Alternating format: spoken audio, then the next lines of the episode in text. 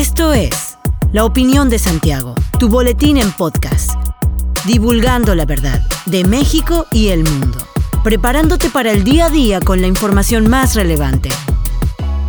Comenzamos.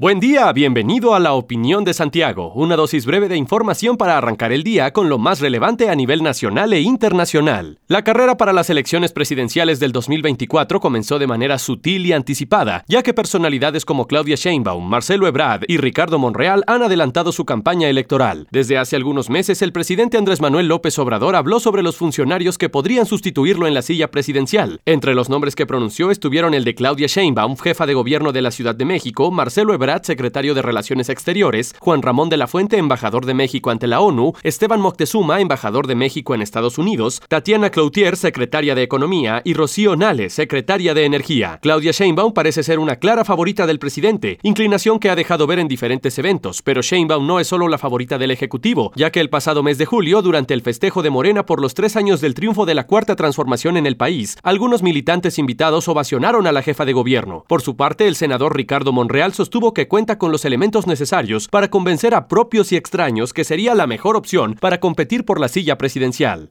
Un día después de que decenas de mujeres marcharan por el centro de Ciudad de México exigiendo el derecho al aborto y el fin de la violencia de género, el presidente Andrés Manuel López Obrador ha criticado al movimiento feminista mexicano, al que ha catalogado como conservador. En su conferencia de prensa matutina de este miércoles, el mandatario ha afirmado que el movimiento pretende afectar a su gobierno y lo ha acusado de responder a intereses contrarios a su administración. No es la primera vez que López Obrador ha criticado a las mujeres que se manifiestan, pero en esta ocasión ha insinuado que el feminismo mexicano se ha convertido directamente en un movimiento opositor a su gobierno. El mandatario se ha centrado específicamente en actos de vandalismo registrados durante la manifestación del martes, afirmando que se trata de una provocación. López Obrador ha intentado minimizar las protestas feministas y ha dicho que en ellas participaron pocas personas. Datos de la Secretaría de Seguridad Pública muestran que en los primeros cinco meses de este año los feminicidios se han incrementado un 7.1% con respecto al mismo periodo de 2020. Entre enero y mayo han sido asesinadas 423 mujeres en el país, que cuenta con una de las tasas de feminicidios más alta del continente, 10 mujeres asesinadas al día.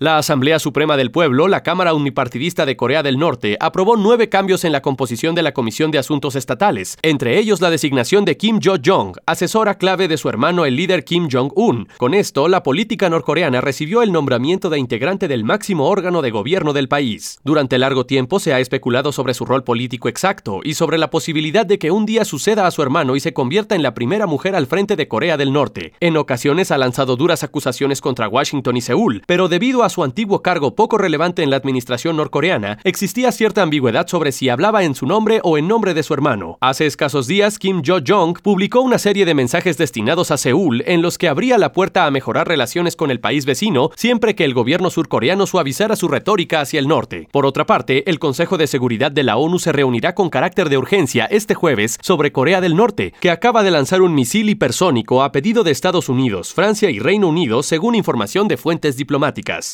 El gobierno de Estados Unidos propuso el día de ayer la declaración de extinción de 23 especies animales, entre ellos el pájaro carpintero de pico de marfil, una de las aves más majestuosas del país, de la que responsabilizó al cambio climático y a la desaparición de sus hábitats naturales. El último ejemplar del pájaro carpintero data de 1944. Entre las 23 especies que los científicos han perdido la esperanza de ver con vida se encuentran otra ave, Vigirita de Bachman, dos tipos de peces de agua dulce, ocho clases de mejillones y una planta. El anuncio lo hizo el Servicio de Pesca y Vida Silvestre de Estados Unidos, que asegura que estas especies deben salir de la lista de especies en peligro, dado que se han extinguido. Los científicos de la agencia señalaron, no obstante, que los esfuerzos de protección son efectivos y recordaron que desde 1975 casi medio centenar de animales han salido de la lista de especies protegidas, entre ellas el águila calva o el pelícano pardo. A siete días de que la recién concluida 59 legislatura local aprobó el matrimonio igualitario, la diócesis de Querétaro anunció acciones legales para tratar de impedir que entren en vigor las reformas al Código Civil que permitirían las uniones entre parejas del mismo sexo. El vocero de la diócesis, Martín Lara Becerril, anunció que revisarán y agotarán las acciones legales para evitar la publicación de la reforma sobre matrimonio igualitario. En conferencia de prensa virtual, el prelado afirmó que si bien la Iglesia no tiene injerencia en las uniones en el ámbito legal, sí se legisla en fe y costumbres del pueblo por lo que buscarán hacer oír la voz de las mayorías que se oponen a estas uniones. Los inconformes incluso solicitaron al gobernador de Querétaro, Francisco Domínguez, vetar las reformas. El mandatario concluye este 1 de octubre su mandato constitucional y de no ordenar la publicación de las reformas en La Sombra de Arteaga, periódico oficial del Estado, estas no entrarán en vigencia con lo que heredaría la controversial determinación al gobernador electo, Mauricio Curi. Hasta aquí la información de hoy. Regresa mañana para otra pequeña dosis con las noticias más importantes. Mantente bien informado con la